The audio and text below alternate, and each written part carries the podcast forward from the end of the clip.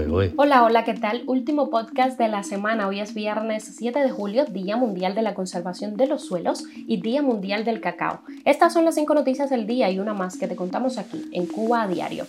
Esto es Cuba a Diario, el podcast de Diario de Cuba con las últimas noticias para los que se van conectando. Algunas voces piden a Rusia poner misiles en Cuba. Venezuela incrementa aún más sus envíos de petróleo a Cuba, pero la crisis de combustible sigue. Más avería en la red eléctrica cubana. El ministro de Agricultura dice que los pueblos merecen que se les garantice su alimento. La Habana tiene paralizado el 66% de sus ómnibus. Esto es Cuba a Diario, el podcast noticioso de Diario de Cuba. Comenzamos. Después que la Sociedad Histórico-Militar Rusa asegurara que la retirada de las tropas rusas de Cuba en 1993 fue un error y pidiera el regreso de militares del Kremlin a la isla, expertos y analistas de la nación euroasiática han demandado acciones en ese sentido.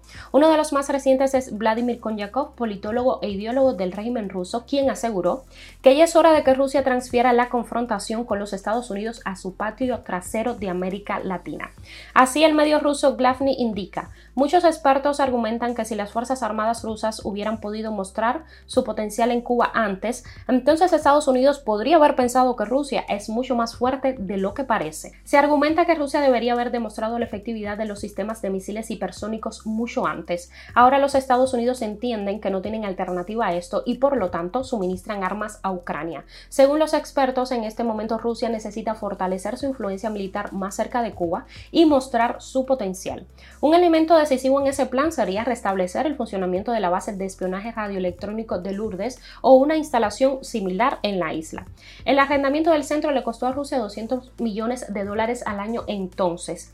Pagamos estas sumas con suministros de alimentos, madera, productos derivados del petróleo y equipo militar. Además, los cubanos tuvieron acceso a la información recibida por el centro sobre la seguridad de su país. Las declaraciones se produjeron pocos días después de que el general de cuerpo de ejército cubano, Álvaro López Miera, ministro de las Fuerzas Armadas Revolucionarias de la isla, visitara Moscú para reunirse con su homólogo Sergei Chogú para concretar acuerdos de colaboración técnico-militares que no han sido detallados. Cuba a diario. Continuamos. Las entregas de petróleo de Venezuela a Cuba en junio aumentaron a unos 75 mil barriles diarios, un incremento significativo en comparación con los 58 mil de mayo y en medio de la crisis de combustible que agravó desde abril en la isla. Se trata este del segundo incremento mensual consecutivo, puesto que en mayo ya Caracas había exportado 58 mil barriles, un aumento de más de 10 mil diarios en comparación con abril. Pese a ello, las autoridades cubanas aseguran que la grave crisis de gasolina y diésel que llevó a racionar la venta mínimos en las gasolineras desde abril, a reducir el transporte público y hasta a suspender las clases presenciales en algunas universidades, así como afectar actividades vitales de la economía como el regadío de las cosechas, se debe al incumplimiento en las entregas de los proveedores. Asimismo, las autoridades del Ministerio de Energía y Minas adelantaron luego que no había una solución a corto plazo para el problema. Sin embargo, como reseñó Diario de Cuba entre mediados de abril e igual fecha de mayo, más de una decena de cargamentos de combustible llegaron a Cuba desde Venezuela, Rusia y México sobre todo. Esos envíos se han mantenido e incluso Moscú anunció en junio un acuerdo para suministrar cientos de miles de barriles regularmente. Las cifras de envíos desde Venezuela confirman que La Habana está vendiendo combustible para obtener ingresos a costa de imponer la escasez a los cubanos. Al menos un buque petroquímico de gran calado cargó combustible en la base de supertanqueros de Matanzas en mayo, como demostró Diario de Cuba mientras las autoridades aseguraban falsamente que se trataba de una carga de diésel. Dos unidades de la termoeléctrica Ernesto Guevara de Santa Cruz del Norte salieron de servicio el jueves, lo que sumado a una nueva avería en las redes de transmisión cubanas, esta vez en la línea Felton Nuevitas, complicaron la situación eléctrica en la isla e hicieron pronosticar mayores apagones. De acuerdo con el periodista de Radio Rebelde José Miguel Solís, los problemas en la línea de transmisión entre Holguín y Camagüey impiden transferir unos 120 megawatts hacia el occidente del país, la zona de mayor consumo eléctrico. La estatal Unión Eléctrica en su reporte diario anticipa anticipó por tanto una afectación al servicio de 260 megawatts en el horario nocturno del jueves. Esos apagones se producirán en medio de uno de los periodos calurosos más duros que recuerden los cubanos, con récord históricos de temperaturas máximas en varias estaciones meteorológicas en las últimas semanas. De acuerdo con la empresa eléctrica, están fuera de servicio por averías las unidades 1 y 2 de la termoeléctrica Habana, la unidad 6 de Nuevitas y la 2 de Felton, mientras que en mantenimiento está la unidad 6 de Renté y la 3 de Carlos Manuel de Céspedes. Ese parte no menciona la avería en Santa Cruz del Norte, central termoeléctrica que beneficia también a La Habana. En las últimas semanas, la empresa eléctrica no había reportado apagones por déficit de generación y por el contrario, aseguró que existía reserva para cualquier contingencia pero ello difiere de lo que viven muchos cubanos, sobre todo del interior del país. Cuba a diario. El ministro de Agricultura de Cuba, Idael Pérez Brito, afirmó que los pueblos merecen y necesitan que se les garantice su alimento durante la 43 conferencia de la Organización de Naciones Unidas para la Alimentación y la Agricultura en Italia. En declaraciones ofrecidas a la agencia estatal Prensa Latina, el funcionario se refirió a los esfuerzos que, según él, realiza el gobierno cubano para desarrollar la agricultura y satisfacer los requerimientos nutricionales nutricionales de la población en medio de una situación compleja. Pérez Brito afirmó que el gobierno cubano tiene la voluntad política de satisfacer las necesidades de la población, a pesar de las limitaciones que impone el bloqueo económico, comercial y financiero de Estados Unidos. El ministro dijo que Cuba sufre los efectos a escala mundial de la pandemia de COVID-19 y los problemas provocados por la invasión a Ucrania que describió como conflicto. El titular cubano de Agricultura resaltó las políticas públicas implementadas por el régimen, como la aprobación de la Ley de Soberanía Alimentaria y Educación Nutricional, pese a que los cubanos dependen cada vez más de donaciones para comer.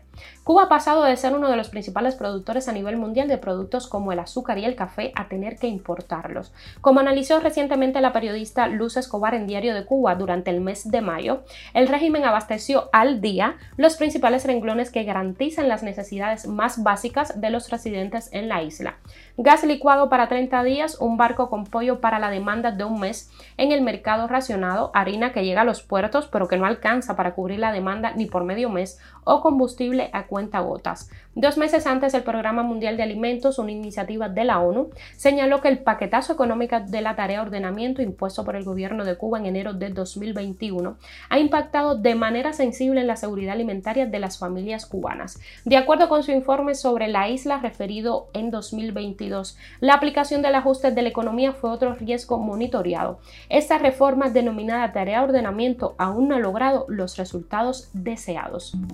Y nos vamos a La Habana. De los 894 ómnibus con que cuenta la estatal empresa provincial de transporte de La Habana, están activos solo 294 para un 34% de disponibilidad.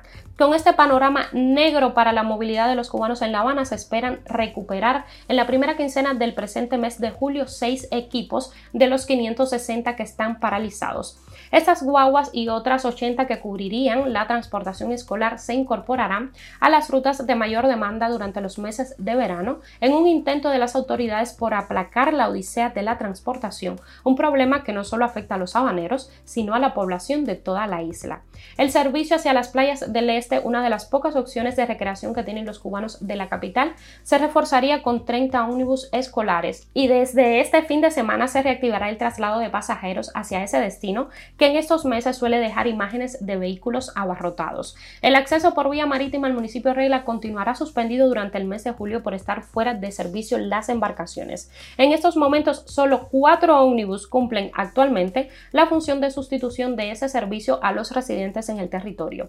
El ministro de Transporte de Cuba dijo que el sector requiere de ingresos de moneda libremente convertible para garantizar combustible, piezas de repuesto y otros elementos logísticos. De la falta de esos ingresos culpó, como habitualmente hace el régimen para explicar todos los problemas que golpean a los cubanos, al embargo estadounidense, así como a la pandemia de COVID-19 y a la crisis económica mundial. Noticia extra.